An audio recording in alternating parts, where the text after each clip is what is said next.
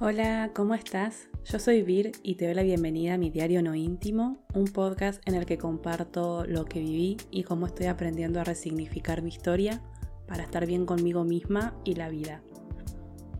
En este episodio voy a volver a hablar sobre un tema que menciono bastante, que son los pensamientos negativos que aparecen, que nos hacen sentir mal, con miedo, con angustia y que si no sabemos cómo manejarlos se convierten en una verdadera tortura.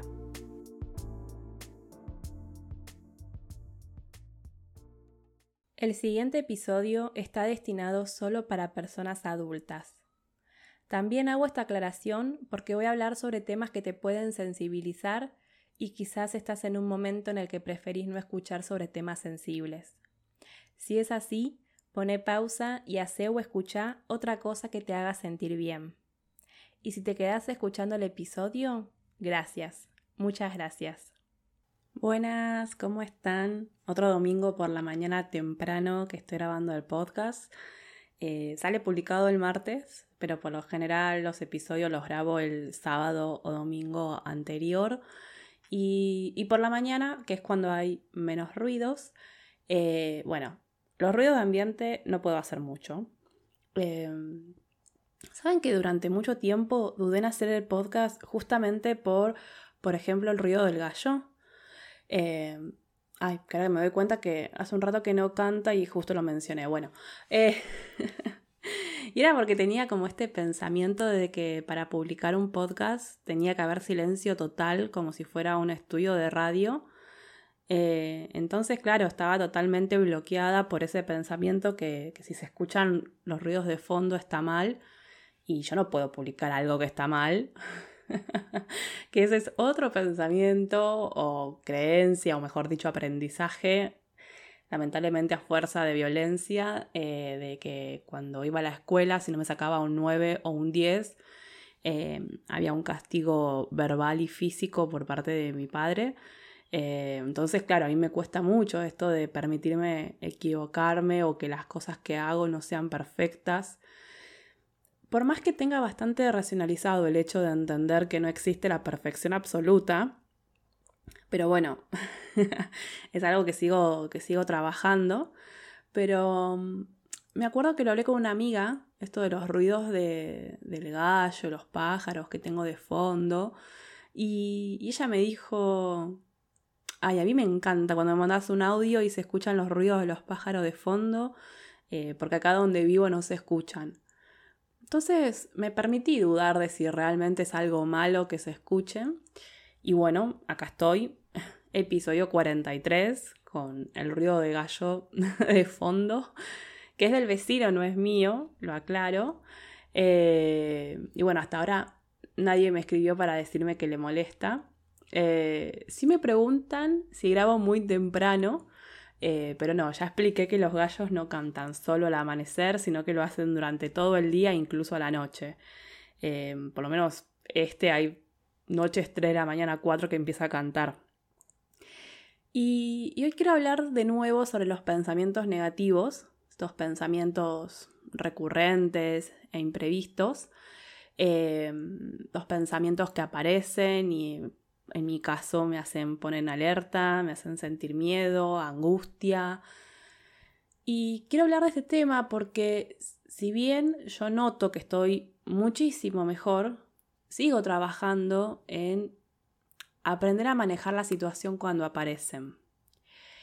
Y este tema también aparece, o sea, lo, traigo ahora, eh, porque hay algo que quiero hacer, un objetivo que quiero lograr, no sé si este año, pero me gustaría que no pase mucho tiempo más, que es el de animarme a conducir, a manejar un auto.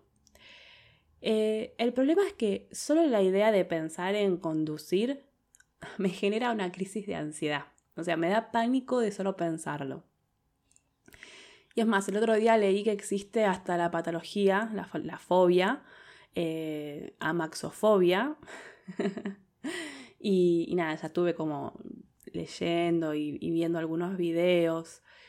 Em, con el miedo a conducir no hablo del miedo natural que tendrían que tener la mayoría o todas las personas que manejan, que es a sufrir un accidente de tráfico eh, en circunstancias peligrosas. O sea, no sé, si estás en, una ruta con un acantilado o, con hielo. Eh, en fin, o sea, en mi caso es un miedo irracional y de solo pensar de, de manejar, ya sea en una ruta solitaria, en ciudad, en pueblo, lo que fuera. Eh, pero es un miedo irracional y esto lo tengo muy claro. Eh, ¿Por qué digo que el problema de mi miedo a conducir son los pensamientos? Eh, porque ya digo, automáticamente pienso en volver a conducir y... Porque sí, eso es algo loco. No es que no sé conducir y que mi miedo es aprender a conducir. No, no, yo ya aprendí a manejar hace 10, hace años, hice la prueba de manejo, tengo licencia de conducir. Es más, orgullosa que en la prueba de manejo estacioné en dos maniobras y que me tocó que me hagan frenar el auto justo en la subidita del puentecito y, y después volver a arrancar y el auto no se me apagó. Eh, es más, hasta manejé un camión. O sea, el motorhome que tuve, un Mercedes-Benz 608, si quieren googlear para verlo, lo manejé poquitas veces y en rutas de ripio, pero lo manejé. Y ahora no. Creo que, porque me acabo de dar cuenta, que desde después del 2016 apareció esto del miedo a manejar. O sea, capaz tendrá algo que ver con todo el dolor que sufrí ese año bueno, no sé, un nuevo motivo para escribir y hablar en terapia. Pero vuelvo porque si no me voy por las ramas. Em, me acuerdo del momento en que me di cuenta que el problema, eh, o uno de mis problemas, son los pensamientos negativos y, automáticos. Eh, porque sentía que, vivía siempre con miedo y en estado de alerta y eso me angustiaba mucho. ¿Y por qué? Y, claro, o sea, identifique que, por ejemplo, en situaciones totalmente cotidianas, antes de hacer algo, aparecía un pensamiento que me hacía mal, que me hacía sentir miedo o que me angustiaba. Por ejemplo, ir a sacar una fuente del horno y pensar que la manopla de silicona se va a derretir y me voy a quemar la mano, eh, o que al abrir la puerta del horno iba a explotar el vidrio y me iba a cortar, eh, y bueno, así me pasa con manejar. Aparecen miedos irracionales también. Eh, por ejemplo, que no tiene que ver solamente con manejar. La, nosotros ahora tenemos una camioneta, una, una traffic que, remodelamos dentro para cuando vamos a, cuando salimos a viajar, poder dormir, comer y cocinar adentro. y bueno, me costó muchísimo arrancarla. O sea, tan solo arrancar, poner la llave y girarla. O sea, porque me acuerdo que, no sé, me daba miedo que explote el motor, que yo gire la llave y el motor explote. Entonces, no podía, no podía, no sé, pasó meses hasta que me animé. Y capaz estás pensando, a vivir, qué exagerada, eso es imposible que pase, y lo sé, te entiendo, pero una parte de mi mente te responde pensando, ¿imposible? O sea que nunca explotó un vehículo. y ahí es cuando, si no pongo en práctica ejercicios que aprendí en terapia, los pensamientos negativos se apoderan de mí. Em, lo primero que aprendí cuando empecé a hablar sobre los pensamientos eh, estos negativos, intrusivos en, en terapia, es que no se puede hacer nada para que no aparezcan. Así que la idea de que se puede hacer algo para que no aparezcan no es posible. Es decir, si alguien te dice que tiene la solución para controlar y que nunca más tengas pensamientos negativos, te está mintiendo. Salí de ahí. y y uno de los problemas de los pensamientos negativos eh, e intrusivos también es cuando se vuelven recurrentes, porque entonces empiezan a aparecer y molestar en diferentes momentos del día o, directamente se queda clavado en la mente todo el día, o sea, clavado como una astilla, ahí, doliendo, molestando, y te persigue en todo lo que haces. Y tiñe de miedo y angustia todas las otras cosas que pensás. O sea, es desgastante, realmente te agota mentalmente. Me acuerdo cuando le conté a Pilar, eh, la psicóloga que me atendió mientras mi psicóloga estaba de licencia por maternidad, y, le dije que necesitaba dejar de pensar, que, hasta me pasa que pienso mientras duermo y que, que por momentos se convierte en una tortura. Entonces ella me dijo, o sea, me fue sincera y me dijo, no es posible dejar de pensar. Eh, que es por lo mismo que yo pensaba que no podía meditar.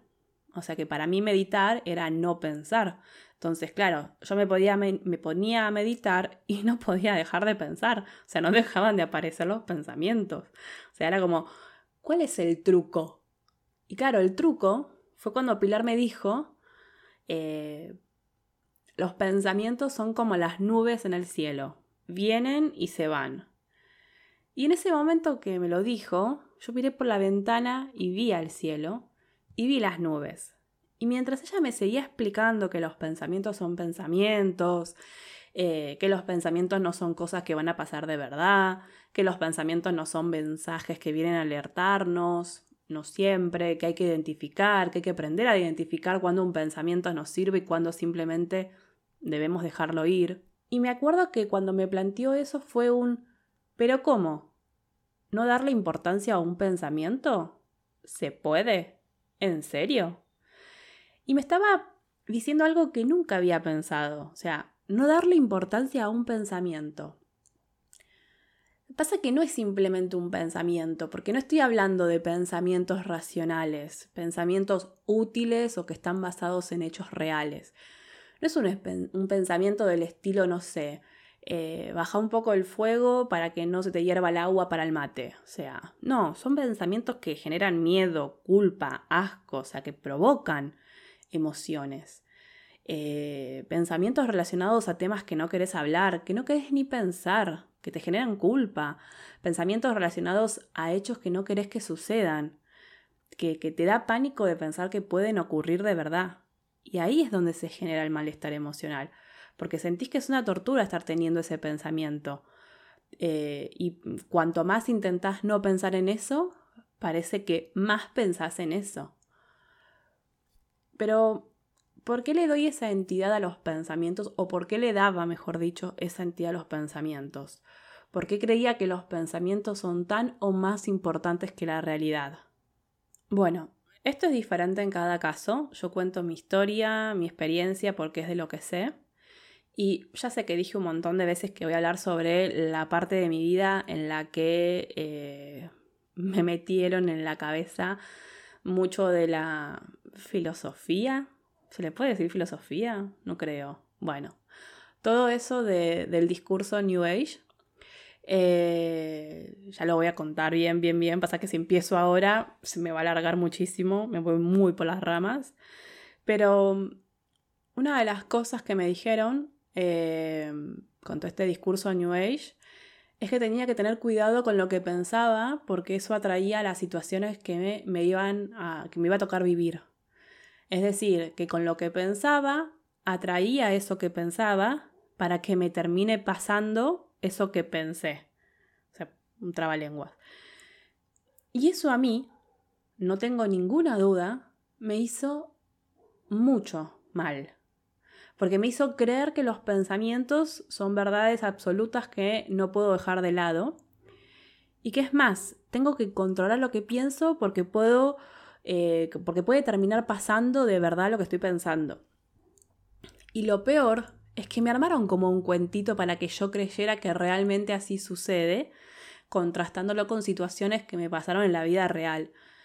Por ejemplo, lo del accidente esto que conté que una semana antes del accidente, de, antes de salir de vacaciones, eh, mis padres nos contaron que, íbamos a ir por una ruta muy peligrosa en Chile, donde había accidentes fatales de familias enteras. Y, Y bueno, cuando estábamos en esa ruta, minutos antes del accidente, mis, hermanos empezaron a cantar como si fuera, no sé, una canción de, jardín de infantes. Eh, cuando volcamos, cuando volcamos, como si fuera un juego, pero porque teníamos miedo. O sea, teníamos miedo. Y, y yo con miedo a que volquemos, y fue lo que terminó pasando. Eh, y es más, algo que hasta ahora mi hermana siente culpa porque a ella todo esto de New Age también le hizo creer que, el accidente ocurrió porque ella lo provocó cantando y preguntando cuándo volcamos. Y, y no, o sea, volcamos porque mi padre iba al triple de velocidad recomendada en una ruta peligrosa haciendo maniobras peligrosas. Pero entonces mi hermana todos estos años sintiéndose con la culpa de ser la responsable del accidente, o sea, me da una bronca. Porque ustedes no se dan una idea de lo que sufrí. O sea, imagínense una chica de 14, 15, 16 años que le dicen que sus pensamientos atraen lo que le sucede. Y esa chica sufrió violencia física y verbal desde los 3 años. Esa chica sufrió un abuso sexual con 9 años y no le contó a nadie. Esa chica sufrió un accidente. Esa chica sufrió muchas situaciones dolorosas y extremas. Y vienen y le dicen cosas como lo que sucede conviene o todo lo que viviste y lo que vivís es para aprender cosas en esta vida. Eh, o lo que hiciste en otra vida lo estás pagando en esta, o sea, eso del karma. Y, no sé, esto de que guarda con lo que pensás porque lo atraes y te sucede. Y, ¿Y cómo hago para no tener miedo cuando, no sé, caminaba sola por la calle y ya era medio de noche y no había luz? ¿Cómo hago para no tener miedo? ¿Cómo hago para no pensar en lo que me puede pasar? ¿Cómo hago para no odiarme por no poder dejar de pensar en eso que me da miedo que me pase, pero que, según me dijeron, me va a pasar si sigo pensando en eso? ¿Cómo hago para no querer apagar mi mente? O sea, anestesiarme de alguna forma para no pensar. Anestesiar, dejar de pensar, pero porque no quería que me pasen cosas malas por lo que pensaba. O sea, ¿cómo hago para pensar en cosas buenas? ¿Cómo hago para pensar en cosas buenas para que me pasen cosas buenas? Y por eso creí, hasta hace cuatro años, que a mí no me iban a pasar cosas buenas. ¿Cómo me van a pasar cosas buenas si todo el tiempo pienso en las cosas malas que me pueden pasar? Es decir, todo este discurso New Age era culparme a mí misma de que me pasan cosas malas porque tengo pensamientos negativos que aparecen sin que yo quiera, porque eso no lo explicaron, no lo dijeron. Y qué loco, porque no me enseñaron también a creer que las cosas buenas que me pasaban era por mí. O sea, no, las cosas buenas que me pasaban también tenía que tenerle miedo. Porque estaba tan creída que a mí no me iban a pasar cosas buenas en la vida, que cuando me pasaban, aparecían los pensamientos de terror, de miedo a que algo malo me iba a pasar porque había sido un error que me pase algo bueno, o no sé, para que no me acostumbre a que me pase algo bueno. Eh, es como dice ese tema de callejeros, o sea, es tan perfecto que asusta porque nunca es justa la felicidad. Eh, no cualquiera suma sin restar, también dice el tema. Era esa sensación de nunca poder relajarte porque en cualquier momento te la van a dar, te van a venir a buscar y te van a dar un golpe desde donde menos lo esperes. Y es horrible vivir así, ¿eh? Vivir sintiéndote así o sea, vivir creyendo que ni siquiera podés disfrutar de las cosas buenas que te pasan porque tenés la certeza de que algo malo te va a pasar para equilibrar. Y lo peor, en mi caso durante mucho tiempo, eso significaba que yo misma me provocaba vivir cosas malas para sentir que tenía el control de equilibrar. O sea, era como un control de daños. Me pasó algo bueno, ok, no lo puedo disfrutar, no lo puedo festejar ni celebrar, tengo que encargarme de provocar que me pase algo malo para que no tenga que ser el universo, el destino, como quieran llamarlo, el encargado de hacerlo. Porque claro, si lo dejaba en manos del destino, ya sabía que me podía pasar. O sea, Tengo una cicatriz de 25 puntos en el hombro izquierdo que casi pierdo en un accidente cuando tenía 12 años. O sea, bastante sádico el destino. Ahora yo pienso, qué fácil que es siempre responsabilizar a las víctimas, ¿no? Porque si no es la pollera muy corta es el pensamiento y miedo a que te pase algo. Siempre parece que atraemos lo malo que nos pasa. me da mucha bronca. me da bronca por todo el tiempo que viví torturándome y con miedo a hablar de esto. O no sé si con miedo de hablar, sino que realmente yo estaba convencida que me iban a decir que los pensamientos y lo que me pasaba era mi culpa. Pero volviendo a cuando la psicóloga me dijo, los pensamientos no son verdades absolutas, los pensamientos son pensamientos, como las nubes en el cielo, van, vienen. Cuando me dijo que no pasaba nada si no le daba importancia a un pensamiento negativo, que no era que si no le daba importancia a un pensamiento, ¡pum!, me iba a suceder por no haberle dado importancia, confieso que me costó no darles importancia, ¿o? me hacía sentir muy mal. Y como siempre, desde que aprendí a hacerlo, eh, escribir me ayudó, escribir me salvó, porque la escritura cumplió un rol fundamental en, este aprendizaje. Em, ya lo conté, yo hace cinco años y medio hago terapia con la técnica cognitivo-conductual. Eh, antes de este periodo de terapia fui a un montón de psicólogas y psicólogos y, bueno, ninguno me hizo o me ayudó a, realizar cambios de patrones en pensamientos y conductas como en esta oportunidad. Eh, por eso estoy como recontenta con la terapia. Eh, pero bueno, por eso también en mi caso cuando me preguntan, me preguntan, yo recomiendo mm, la, terapia que estoy haciendo ahora, o sea, la, porque aparte es terapia basada en evidencia científica y eso también me gusta. Pero bueno, ya me iba a ir por las ramas de vuelta. Em, para la terapia cognitiva, o en la terapia cognitiva mejor dicho, hay una técnica que se conoce como difusión cognitiva. Esta técnica, a diferencia de otras, eh, de otras de la terapia cognitiva conductual, digo, ¿no? No trata que la persona cambie los pensamientos negativos por otros, que reemplace los pensamientos negativos por otros, sino que busca que la persona deje como defundirse, por así decirlo, con los pensamientos.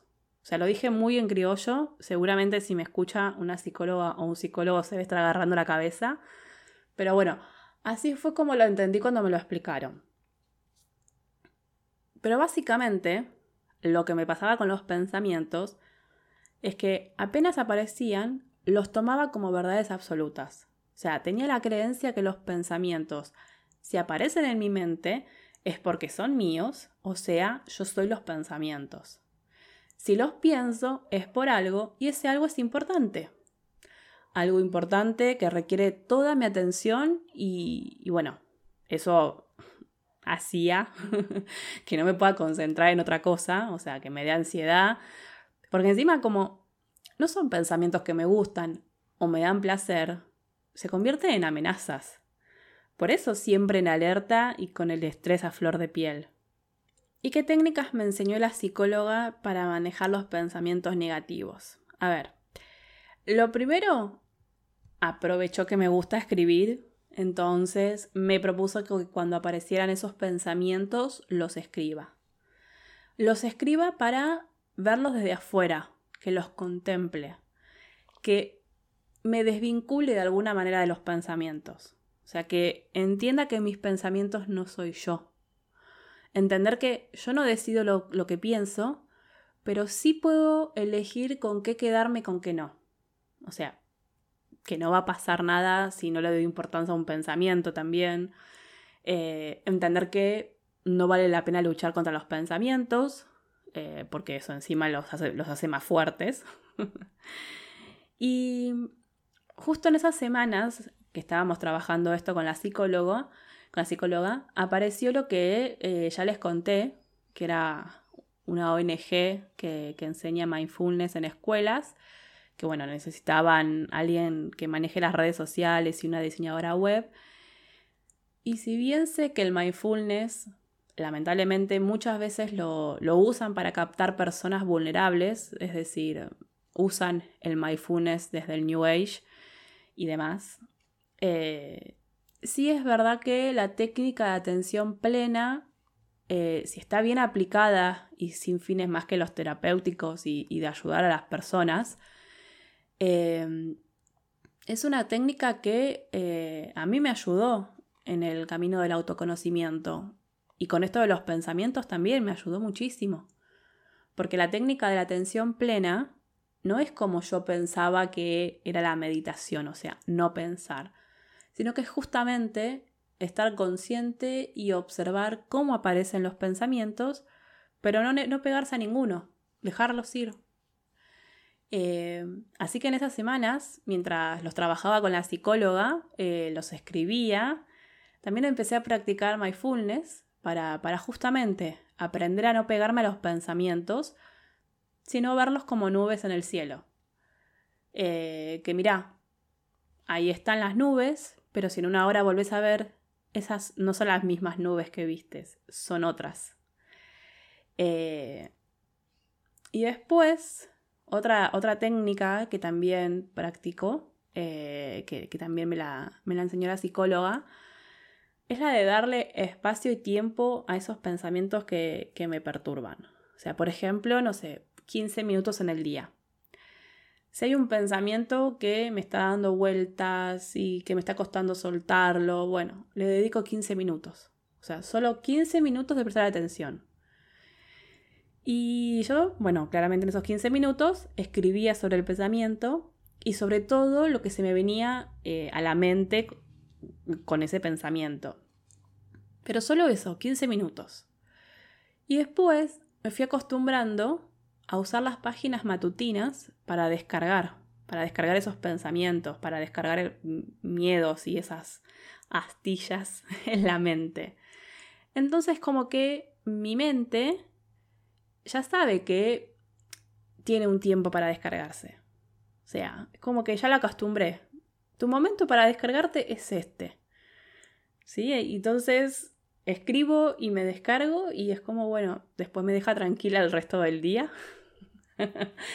y, bueno, está bueno porque haciendo eso registro los pensamientos que me dan miedo y que me angustian y al registrarlos puedo como ver si hay patrones, si hay un pensamiento que viene durante varios días, eh, bueno, sí decido darle un poquito más de, tiempo y espacio o hablarlo en terapia o escribir sobre eso para, para entender por qué está siendo tan recurrente.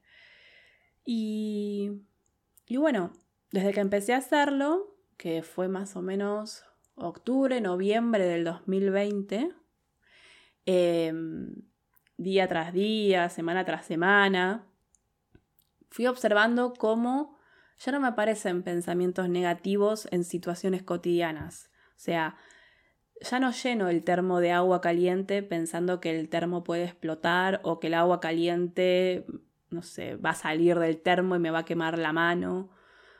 Solo lleno el termo eh, con agua caliente, contenta y, porque voy a tomar unos ricos mates.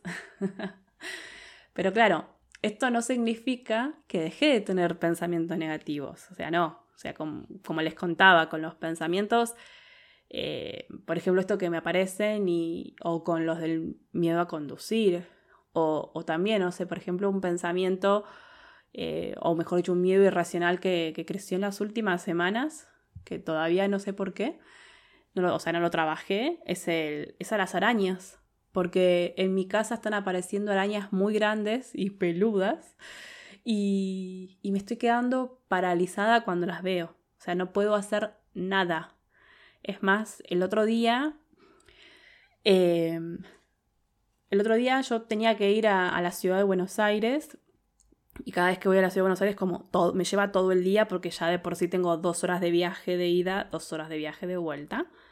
Em, entonces me estaba preparando a la mañana y fui a buscar una, pastilla que tengo que tomar al mediodía con la comida. Eh, y cuando la fui a buscar, que está en una, ¿qué sería eso? Como una bandejita de mimbre arriba de la ladera. Y cuando la fui a buscar, la araña estaba justo abajo, o sea, en la puerta de la ladera, en el piso. Y la vi y dije, ah, no, listo, hoy no tomo la medicación. Eh, me di media vuelta, empecé a caminar. Y cuando empecé a caminar, se cortó la luz. Y yo dije, bueno, así empiezan las películas de terror. Y me agarró tanto miedo que me fui de la cocina. Es más, salí por la puerta de atrás de la casa. No, no, volví a pasar por la cocina del terror. Em, también tengo pensamientos negativos que me aparecen sobre cosas que pueden pasar si hago o dejo de hacer tal cosa. O sea, solo que ahora tengo esta información de que los pensamientos no son mensajes que debo atender sí o sí. O sea, que los pensamientos no son verdades absolutas eh, y que, bueno, que los pensamientos no deben dominar mi vida o, torturarme. O sea, los tengo, pero trato de ser consciente y de eh, calmarme a mí misma, ¿no? Porque esto de los pensamientos negativos es es un tema muy sensible para la salud mental. Porque si a vos te pasa o, sentís que no tenés control con tus pensamientos, desde ya que mi recomendación es que consultes y pidas ayuda a una psicóloga o, psicólogo o, a una, persona profesional de la salud mental que pueda acompañarte y ayudarte como me ayudaron y me ayudan a mí. Eh, y la escritura es una herramienta para expresarte y comunicarte, pero no lo es todo. Por más que sea escritura terapéutica. Es una herramienta. No, no. Por eso siempre recomiendo eh, que si, si, si, hay algún tema con tus emociones o con tus pensamientos que, que te estén haciendo mal, que, que busques, que busques ayuda eh, en profesionales. Y bueno, el ejercicio de escritura terapéutica de este episodio, o sea, la pregunta para conocerte, es ¿Tenés pensamientos negativos que no podés controlar? ¿Cuáles son esos pensamientos? ¿De qué se tratan? ¿En qué momento aparecen? ¿Cómo te hacen sentir? ¿Qué te gustaría decirles a tus pensamientos negativos? Es más, se me ocurre que hasta podrías escribirle una carta a esos pensamientos negativos diciéndoles todo lo que te gustaría decirles. Y lo que escribas sobre tus pensamientos negativos, si vas a terapia o vas a empezar terapia, eh, puede que se, los compartas a tu psicóloga o psicólogo. No es obligatorio, obviamente, desde ya que la escritura terapéutica eh, tiene que ser anónima, o sea, sabiendo de que no lo vas a tener que compartir con nadie, así no tenés censura y escribís lo, que sentís. Eh, pero, pero si te animás o si querés, podés trabajar en terapia en base a lo que escribiste. Yo lo hago muy seguido, o sea, esto de, llevar a terapia lo que escribo. Eh, de hecho, cuando pasan varias sesiones y no llevo ningún texto, mi psicóloga me pregunta, ¿estás escribiendo? sí, Nati, escribo todos los días. Pero bueno, no siempre lo llevo a terapia. Como digo, es una decisión personal. Y bueno, por hoy dejamos acá. Gracias por estar del otro lado, por escucharme, por escribirme. Eh, pueden escribirme por mail a holavir.com o también desde mi web mehacebienescribir.com. Eh, recordarles que tengo un canal de Telegram también. O sea, yo dejo toda la información igual en el link de la descripción del episodio. Eh, pero bueno, no quería dejar de también invitarte a que te suscribas a mi lista de correo todos los meses. A fin de mes eh, envío una especie de carta con varias reflexiones, ejercicios y demás cosas que me fueron pasando durante el mes y que bueno, no lo conté en el podcast. Eh, y lo del canal de Telegram es para ir avisando las, las, novedades, porque bueno, el algoritmo de las redes sociales ya sabemos que no avisa, o no siempre avisa.